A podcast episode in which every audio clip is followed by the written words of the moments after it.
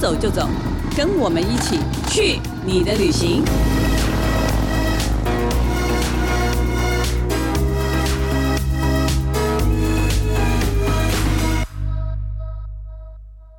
大家好，这里是静好听与静周刊共同制作播出的节目，我是静周刊美食旅游组的副总编辑林义君。今天在去你的旅行节目里面要跟大家聊的旅游目的地是大家很喜欢的日本东北里面的福岛跟秋田。今天跟我一起来分享我们旅游经验的是我们近时旅的记者廖博云。嗨，大家好。博云最近也是跑东跑西，对。不管是工作或是休假，都在东北。对，都在日本东北。其实我很想知道，哎，大家为什么好像对日本东北有一种陌生感吗？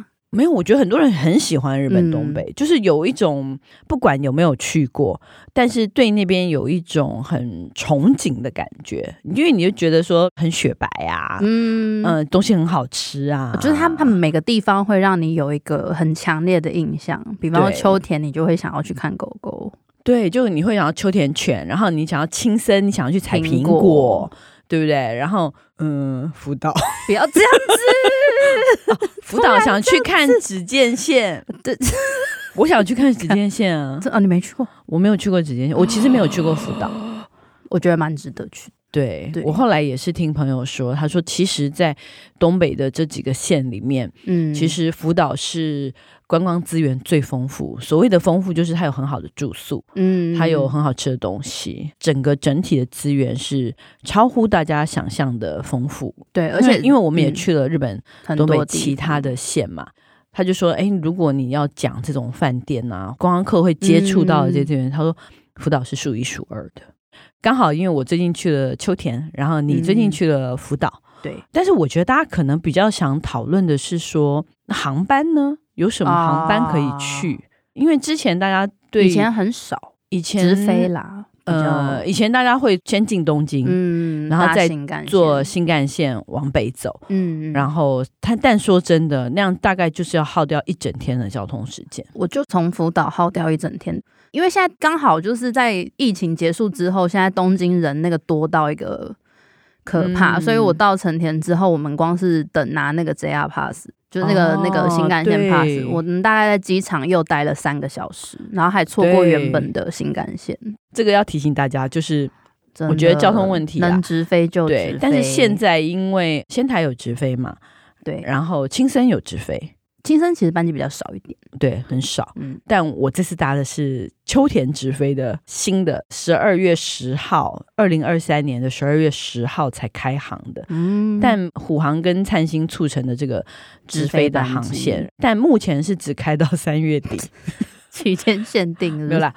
后面我觉得应该，如果反应好的话，应该可以再，就有点像试营运的感觉，嗯、呃，有有点这感觉。哦、但是因为他们是写说定期包机，你知道还是定期啊？因为你看这个包机为什么会是十二月十号到三月三十一，就是带大家去看雪。嗯，那我必须说，整个大雪覆盖以后也是真的很美。但是呢，确实除了雪，就是它阻碍了你很多。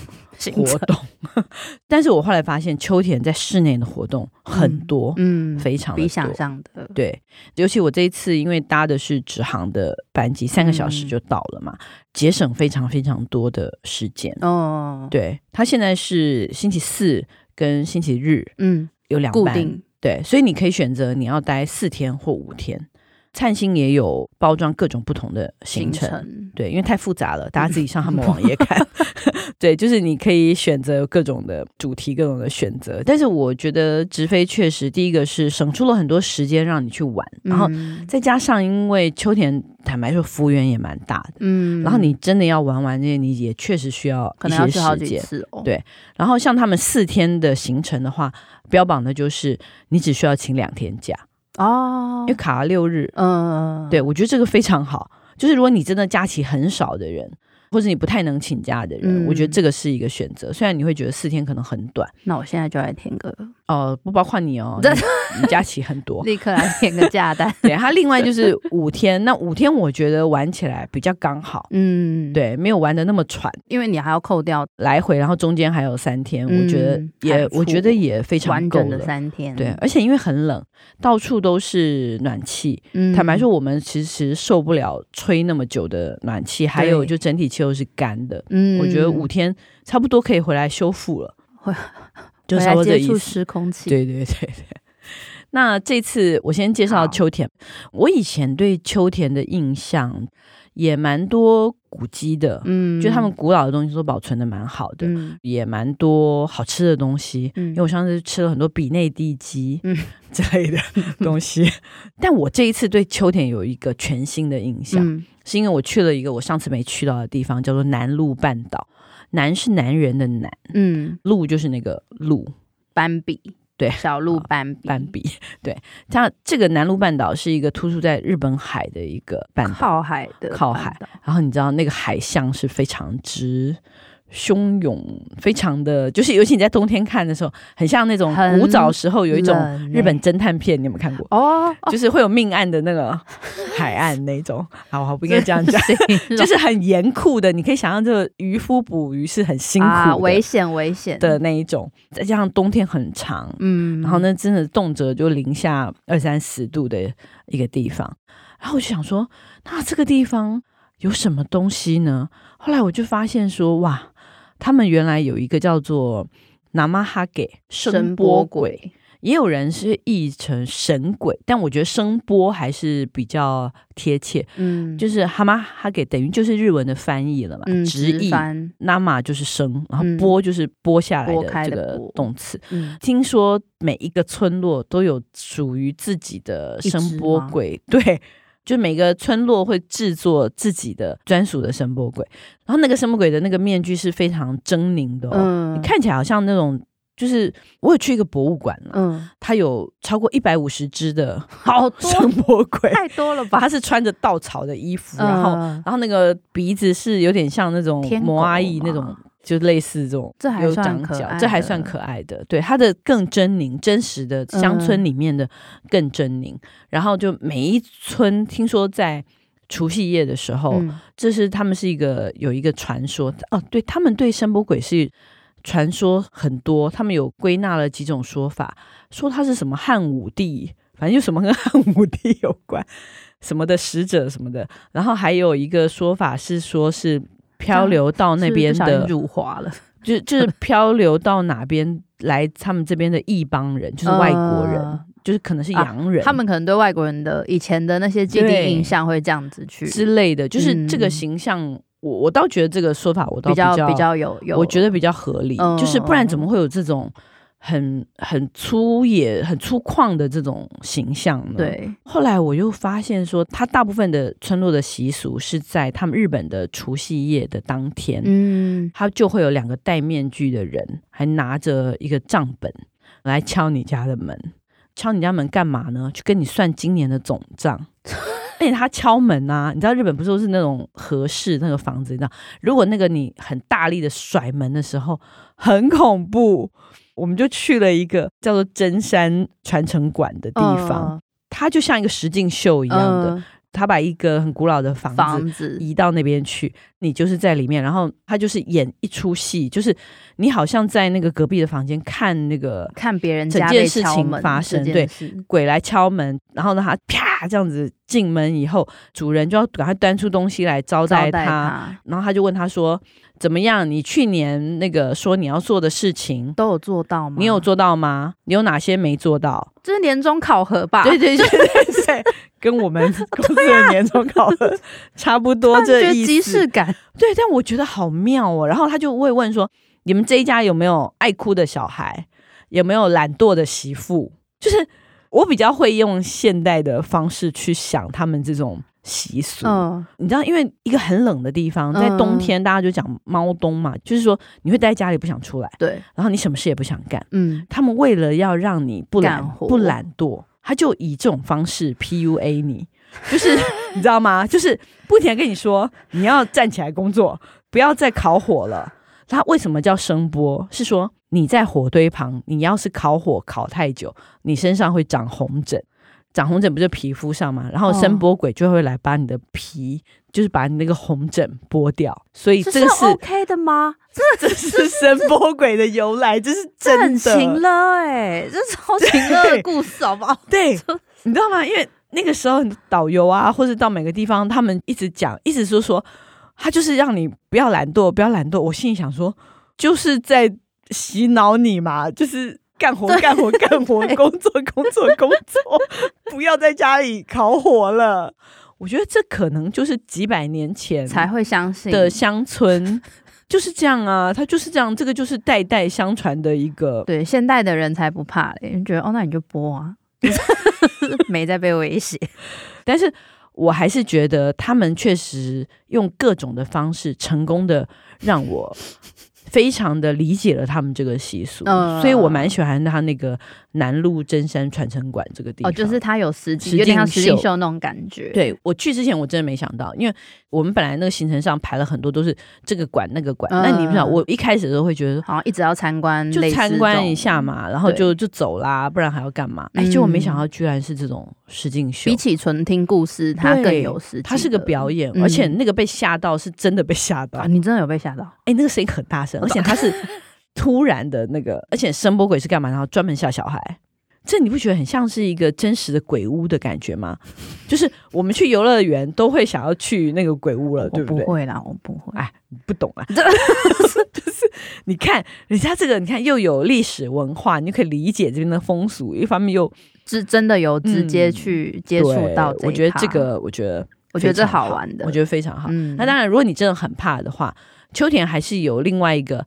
很优雅的一面，在南路那边，因为它还有一个声波鬼太鼓 live 的表演，呃、有一个舞风在南路温泉会馆那边，它其实是一个温泉乡，嗯、在一个叫南路金宫大饭店的对面，就是反正就在那一区，也是一个馆那样子。对对对，我们就是在那个温泉酒店吃完饭啊，晚饭以后，你就可以去看那个表演。后来我就发现，哎，是一群年轻人，他们就是打太鼓的。类似我们右任神鼓这样子，嗯、那个表演很有意思。然后他但看那种年轻一辈去传承这种、嗯，对，然后而且他就是用声波鬼的装扮，然后去做。嗯、然后后来那个鬼面拿掉以后，哇，帅哥，全帅哥，而且五个完全不同类型，很妙，就是日本帅哥的类型。日本帅哥有各种类型，那、哦、有的是那种、哦、呃，杰尼斯，对，有的杰尼斯，有的是那种比较。高比较白的那种韩系的，然后也有那种很日系，山下智久啊，对对对对，各种。OK OK，我觉得，哎，怎么这样一直人家讲这样讲这个太古表演好不好？让人更有期待。我觉得这个是很值得看，大家可以找他们的网站看他们的那个演出时间了。对，会有影片吗？如果我上网，还有他们网站做的蛮好的。嗯，对。然后，如果除了这些的话，我们刚刚讲到要优雅的一面的话，我这次还有一个很有印象的是，我真的近距离的看到了那个秋田舞祭。嗯，因为大家其实都知道，我们以前不管在京都啦，或者金泽，我也其实都有看过。其实艺妓这件事情，艺妓或舞妓其实是不太一样的。嗯，你都会觉得很难接触，就是只可远观嘛。而且你知道，现在在京都。嗯你去那些花间小路，你是不能拍照的，哦、路上都会有一个禁止拍照的。你看到那些艺妓，最好都不要拿起相机，嗯、就很不尊重人家啦。然后因为大家都乱拍，对，所以他们现在是有一个禁令的。但是你知道，我这次去秋田就觉得哇，你可以这么近距离的接触，就是他们把舞妓变成了一个。文化活动，嗯，然后有定期的表演，嗯，周末有定期的公演，或者是说，我们这次是定了一个有餐，然后有表演的，嗯，他就是给一个便当，也很好吃的一个便当，嗯、一个抹茶，对，嗯、然后你就进去，就是就像一个很小型的表演场，然后呢，他就在一个很小的舞台，在前面有两位，嗯、他们两位应该是艺妓艺者，然后就表演近距离接触，很近，非常近，而且歌舞这样子。就是有舞蹈，也有乐器啊，什么这样子的。摇滚区，然后看，对，大家就是然后，因为就像好像你就是吃饭，然后很近的有个表演，嗯、而且他表演的中间，他还会下来跟每一桌打招呼，哦、你还可以跟他拍照哦，就是还可以跟他交换名片，交换名片，他们是有名片的。哦、他的名片就是艺，他们都有每个人都有一个艺名，比如说我认识那位叫做 Otoha，嗯，还有一个叫做和丸，嗯，对，就很有趣，你就可以问他，就是呃，他们每个人的来历，真的还可以聊天，嗯、然后可以跟他们合照啊，然后。就很开心，你知道吗？而且他们每个都好亲切哦，嗯、就他们很愿意讲自己的，气质应该也是非常气质也非常好，然后穿整套和服。然后我碰到的那位和丸，他就说他是先当了六年的舞伎，嗯、然后呢，二零二二年疫情中间的时候，十、嗯、月才转为艺伎。嗯、他们叫做艺者，他们就是、嗯、反正就是日文读音其实是一样的，都是 geisha。然后他就说。艺伎其实比舞伎学更多的东西，嗯、舞伎就是主要是舞蹈表演嘛。他说舞蹈表演练习很辛苦，可是因为他很喜欢跳舞，嗯、所以他觉得很 enjoy。嗯、然后他想再进一步就学艺伎，就是说有必须要唱歌，必须要会弹三味线，嗯，然后甚至要懂得怎么跟客人聊天，嗯、就全部都是艺伎的范围。他说他才刚刚开始一年多，嗯、然后所以他还比较之前，呃，他比较之前。可是我觉得他。讲话什么的已经，很、嗯，就觉得很舒服，然后你就觉得哎、嗯，跟他聊天就很开心，然后他跟每个人打招呼啊、互动啊，互动啊你都觉得哇，我说原来我们可以近距离这么亲近的去、嗯，对对，然后我才说哎，原来秋田一直也有相当久的历史，从明治时代然后一直到，然后刚好他们是把一个市中心的以前的一个歌烹旅馆，嗯。叫松下，那个现在变成一个市政府的财产，嗯，他把它变成这个五 G 跟艺伎的一个基地，就是刚刚说的那个，你包括那个餐会这样子用餐的体验，然后包括那个公演，都在这栋建筑里面，嗯，然后它也有一些展览，你可以看到他们的历史啊，其实他们还蛮用心在做这一块，对，所以只要每次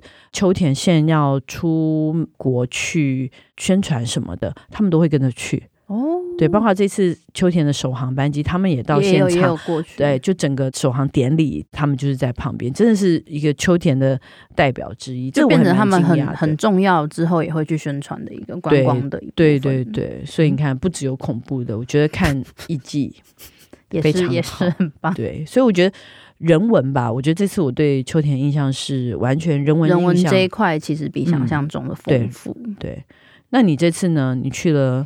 福岛，没错，就是从东京，然后再搭新干线。嗯，对，刚好搭上最近台湾不是那个第一家宝可梦中心开幕嘛？哎、欸，我就觉得你会介绍这种、欸，哎，这很棒啊！就所以呢，福岛有有宝可梦中心，我觉得日本到处都有宝可梦中心，但是他们有吉利蛋公园哦，就是他们有四个。居然有四个，对，他们县内就有四个，然后它是在那个郡山市浪江亭，然后昭和村跟柳金亭四个宝可梦的吉利蛋。吉利蛋 我先讲一下为什么它是特别是吉利蛋公园，因为福岛县它在就是二零一九年的时候，它跟那个 Pokemon 的嗯公司，他们有举行了一个福岛吉利蛋的活动，然后因为吉利蛋它其实在日文跟英文它是 Lucky。对，因为它是可以带来幸福的宝可梦嘛。对，然后这种谐音梗的话，福岛也是带来。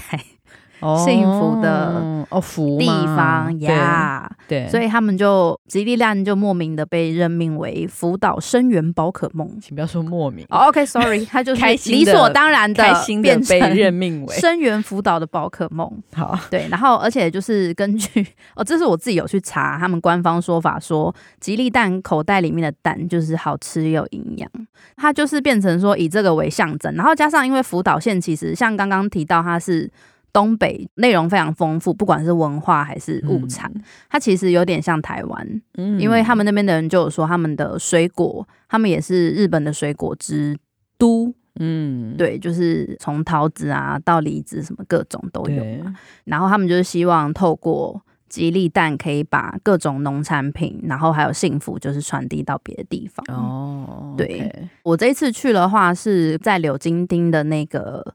吉利蛋公园，对。然后他如果去这边的话，我会推荐，如果你有去追拍那个直见线的火车，嗯，其实就是可以去这个公园，因为它其实距离是近的，哦、可以把它排在，顺游。对，它顺游可以排在一天。对。然后它公园面积没有到很大，嗯，可是它那边就是我那时候去的时候是有小朋友在那边玩，嗯、然后它的那个吉利蛋的游乐设施大概有高达六米，哇，超大。嗯，而且侧面可以看到它的剖面图，它骨骼什么 就的部分 好清晰哦。而且它还有就是它里面其他都都是粉红色的角色啦，像什么大舌头的溜滑梯，嗯，然后跷跷板，然后荡秋千，嗯、连皮卡丘都有出现。而且我因为事前知道有这个行程，我还带了我自己的宝可梦的扭蛋去拍合照。好的，其他附近还有什么？哦，附近的话。买可以玩，除了刚讲紫禁线的行程，然后因为它附近有一间很有名的小吃果子铺，嗯，对，它就是车程三分钟，但走路也只要十五分钟，嗯，它沿路走起来很舒服。然后它是那个汇金柳金地区的名物，它那个小米馒头。嗯哦，那个超好吃哦，真的哦。对，而且每个地方都有很多温泉馒头，每个地方口味都略有不同。对，可是因为我通常吃到的，我都觉得有点太甜，而且它的皮可能会比较偏向面粉那种面皮，或是馒头皮的那种感觉。嗯、可是它这种的话，因为它是用那个百分之百当地的小米跟糯米，嗯，然后它吃起来其实有一种比较软糯，嗯，然后又比较黏。可是因为它又吃得到米那种细的口感，对，加上因为它要用那个国产红豆做的豆沙，其实它甜度有特别去调整，所以我们那时候同行的旅伴，他一个人就是默默在后面吃了四颗一次，然后就突然发现，哎，盒子怎么 少这么多？突然轻了，对。后来他在被问的时候，他就说：“哦，没关系，你大家吃就好，因为我已经吃了大概四五颗了。”对。好客气哦，好吃。好，大家记得要要去小吃果子铺买必买必买。好，小米馒头。那除了这个，哎，你这次还有去猪苗代耶？对，嗯，猪苗代也是一个福岛，其实还蛮连他们当地人其实都蛮爱去的一个区域。对，因为它其实那边它通常交通上来说会稍微麻烦一点点。嗯，如果你要跑遍各景点，但是因为猪苗代，如果你去住它那个。利时达大饭店，它是一个温泉饭店。嗯，住在那边，你就是可以完全不用出门了。嗯，对，因为它里面就是包含你除了泡温泉嘛，然后它还有游泳池，嗯、然后还有我本来以为饭店的小卖店就那样，嗯，它饭店小卖店超好买，我在里面大买特买，而且它还可以就是体验做那个他们那个红牛对的彩绘什么的，哦、对，就是可以把小朋友直接丢在那，然后去做自己的事。哇。对，而且它里面有一个最赞的是，很多电视台、布洛克的四季都会去的猪苗带花草原。嗯，那个是如果你没有住在里面的话，你就是另外付费可以进去。然后你如果是住客，就是免费。嗯、然后它四季就是各种不同花卉，然后夏天还会有整片的向日葵的那种迷宫。哦，那已经很，很壮观。那你这次去是看到？哦，我这一次去居然看到婆婆草，哇！你人品好好哦，我人品真的很好，我真的。婆婆草真的好可爱哦，超可爱！而且因为它刚好那时候我去刚好卡到万圣节，他们还弄成各种造型，还有豆豆楼的那种。哦，对，加倍可爱，超 Q，还有眼睛哦，哦，真的耶，没错。而且因为他们就是知道大家就是爱拍，所以他们还有多弄了一个室内的景，就是 Umbrella Sky 的那个艺术装置，它就是整片合适的那个雨伞，然后组成一个拍摄场景，然后它下面因为有弄水池，所以会倒影，你觉得可以拍出各种完美照。哇，好厉害哦！对，所以这个地方很适合冬天去耶。我觉得可以，因为其实说真的，就像我们刚刚一开始讲，嗯、就是因为日本东北地区冬天真的很冷。对，就算今年是。感觉好像暖冬好了，啊、但大概我看平均也是负二三到七八度。对，北海道现在也是下到一个一百六十五公分的，对，就差不多。然后我其实是要建议大家，就是冬天去的时候千万不要自驾，千万不要开车。嗯，对，所以真的。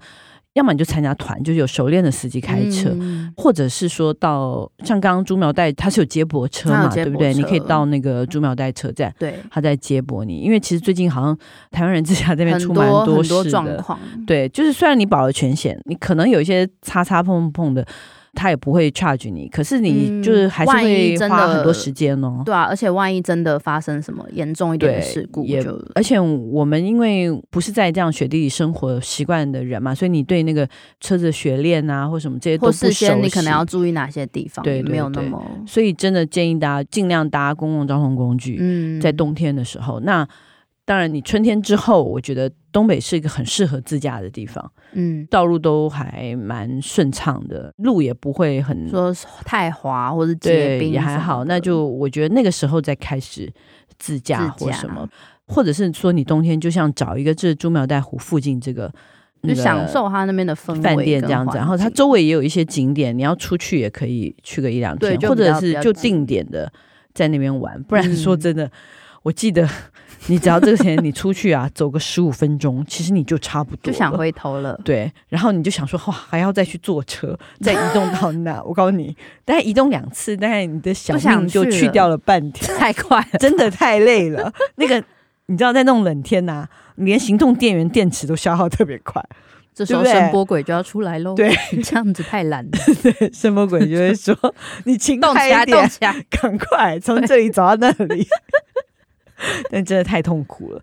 对，但我还是蛮推荐大家冬天去福岛跟。对，只是交通方式其实可以去，但是确实冬天的那边是有。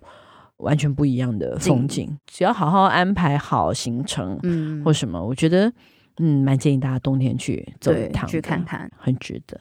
好，那我们休息一下，等一下再回来我们的伴手礼单元，开箱旅行。Hello，欢迎回来我们的伴手礼单元。我觉得日本真的是特别好买，尤其乡下特别好买，因为它真的有很多地方特产，然后你其他地方绝对买不到。对，我这次秋田的推荐伴手礼，因为确实其实非常多种啦，每个地方都有。但是因为我这次的主题是声波鬼，嗯，所以呢，我推荐的伴手礼它的名字就叫来自声波鬼的礼物，就是 Namahage no Okurimono。这个不是我自己发现的，嗯，因为我们去采访嘛，然后那当地旅游单位或什么的，他们其实就会很热情的送我们一些东西，哦，然后呢，我就获得了一盒，那你看这一盒就是红色的，然后画着一个声波鬼的面具，嗯，但是你拿到的时候，我真的不觉得怎么样。有什么？说真的，我很对不起他们，我当时觉得有点麻烦，因为一盒一盒好难带，哦，发表道歉宣言。对，然后呢，我是回到台湾，回到家以后，然后呢，我就想说。对，真的是闲来无事，然后呢，才打开来吃，结果一吃我就想，天，立刻写信跟秋田道歉。对，我说这东西也太好吃了吧？我怎么以前都没有吃过这种东西？看你们没有。然后呢，我还把它拍照下来。我想说，一直在想说，最近还有谁要去秋田？就是叫他帮我买，这样我才舍得。是不是因为一下子就吃光了？我懂，我懂，就剩两，一时找不到同事，还立刻找代购。真的就是，我觉得这代购可能有点难，因为这好偏哦。好，我解释下这是什么东西。它的名字叫做米酥饼，就是 okome no sappure 的意思就是酥饼的意思啦。嗯，它就是一个像最终，它用最终饼脆的那个对的外皮，不是有个米饼嘛？然后它的那个米是用当地的一个。大细村的米粉制作的米粉，因为秋田也是产米很厉害的地方嘛，的米粉，然后里面包着黑白芝麻的坚果馅，但它就一半哦，就是它不是一个包起来的最终饼，它是只有一边的，它就是把坚果馅填充在最终饼的，填满最终饼的下面那一层，然后所以吃起来你会觉得。很香，就是它又有那种，就是完全不腻，嗯、然后米饼的那个脆又有，对，而且它坚果因为已经磨得很细了，嗯、乍看有点像虾饼那种馅，对，但是吃起来哎呦好香的那种，味道很浓郁，对，非常浓郁，好好吃。我后来查，他曾经得过那个秋田伴手礼的银奖。秋田市有一个叫尼可利果子屋，嗯，那它有很多的伴手礼，但我觉得我特别推荐的，其他也有一些饼干啊或什么，然后最好玩的是它的最终饼是。压成一个声波鬼的鬼脸的样子，嗯，对，而且蛮细的，没有说很很简单那样。对，就我觉得，嗯，因为它在日本的可以宅配嘛，嗯，然后它是这样一个是一百三十四日币，可以不到三十块台币。那你可以说，哎，你要八个或几个，然后再买一个盒子装。哦，是另外买。没有，如果在日本的话，那你在那个伴手礼店，因为在秋田车站啊、秋田空港啊，还有有乐町东京交通会馆的，哎，那个你知道现在东京，我上次去东京的时候，发现它有各个地方馆里面也有卖。好，我们这一次 去福岛最后一个行程，是去它那个须贺川市，它有一间开到现在已经两百八十年的久保木榻榻米店。然后呢，嗯、本来我们预想的是，因为我们一直被告知说要去一个很老的榻榻米店，你就会想说会有老阿伯，然后出来迎接我们，嗯、然后跟我们讲榻榻米，然后就说怎么缝它，怎么编榻榻米。对，然后可能就是他讲话，你还会想说，嗯，阿伯再说一次的那一 种。对，然后就后来发现去了之后，它是一个超精致的。咖啡厅，它里面就是玄武店间咖啡厅，对，然后看起来超高级，因为他已经直接把他们在二零二三年四月的时候，把它整个改成一个复合型的体验空间，哦，叫榻榻米 Village，榻榻米村，对，而且它里面就是除了说它有各种榻榻米转换成的商品，因为它的那个现在第十五代的负责人，他觉得说。榻榻米其实现在就算在日本也是有点式微了，嗯，对。然后他会觉得说，可是这个东西如果没有继续流传下去的话，他会觉得这是一个很可惜的工艺。但他也觉得说，如果要继续下去，不是逼别人接受他过往原本的样子，他是应该要随着时代去做改变。对。所以他就是变成说，把它开始去想说，还可以怎么去做它，比方说变成杯垫。对，或者说变成有些是放手机的那个架子哦，对，他就是各种，而且他自己扛着一箱，然后跑去纽约去各种地方，因为他们其实他们他跟他妹妹英文都很好.然后到处去跟人家介绍说为什么要用榻榻米，榻榻米的优点跟我们的优势是什么？对。对，所以他现在其实接到包含亚洲跟欧美，其实各国的订单，嗯、个人的跟店家都有，都有。对，那、哦、他就是像我这次就买耳环。它就是榻榻米做成很迷你，然后迷你榻榻米耳环，哦，好可爱哦，很可爱哦，很可爱，而且它颜色很多，嗯，而且我本来没有要买，我是因为看到他妹妹戴了，然后我想说好看呢，我就很容易就 很容易动心，对对对，我就说请给我这个，立刻，大概多少钱？一千五百块日币，哎，那还可以呀，对，还可以，是因为其他地方买不到，然后现在日币又。便宜，对对，没买两副就已经对，已经算很客气了。对对，而且因为他那边就是可以体验制作那个杯垫，嗯，对我这次就有做了一个，哎呀，这也蛮可爱的耶。因为它是体验制作的话，它是有用比较。简单的方式就是它后面是用让你用贴的，它没有、嗯、没有让你就是特别去缝这样，因为怕说体验的过程太复杂，哦、对于一般人来说也是会有点负担。OK，, okay. 对，然后它体验一次就用三千块日币，嗯，但就可以直接带走这个，对，可以直接带走。OK，哦，这个蛮有趣的。对，而且它就是旁边新开的咖啡厅，它也是就比方说它的抹茶都是现磨现用，对对，然后它就是变成说，它咖啡厅有结合他们自家榻榻米的，比方说座位啊，然后椅子啊什么，就是都有去融合。你真的呀，感觉榻榻米可以应用在各个地方。对，就是你就会发现可以用很多地方，而且他会说这样让一般现在没有家里没有榻榻米的人，他们也可以很直接的去接触，然后感受榻榻米的魅力，对，重燃起对榻榻米的爱。对，然后你那时候看就想说，哦，榻榻米好像很不错，脑波超弱，回家也搞个榻榻米床来睡。然后我以后也要这个。OK，好，希望大家喜欢我们今天的节目。如果想知道更多更新的旅游资讯，欢迎关注镜食旅的 FB、镜周刊的网站，或是订阅我们这群记者的 YouTube 频道。再次感谢大家的收听，也请持续锁定由静好听与镜周刊共同制作播出的《去你的旅行》，我们下次见，拜拜，拜拜。想听爱听，就在静好听。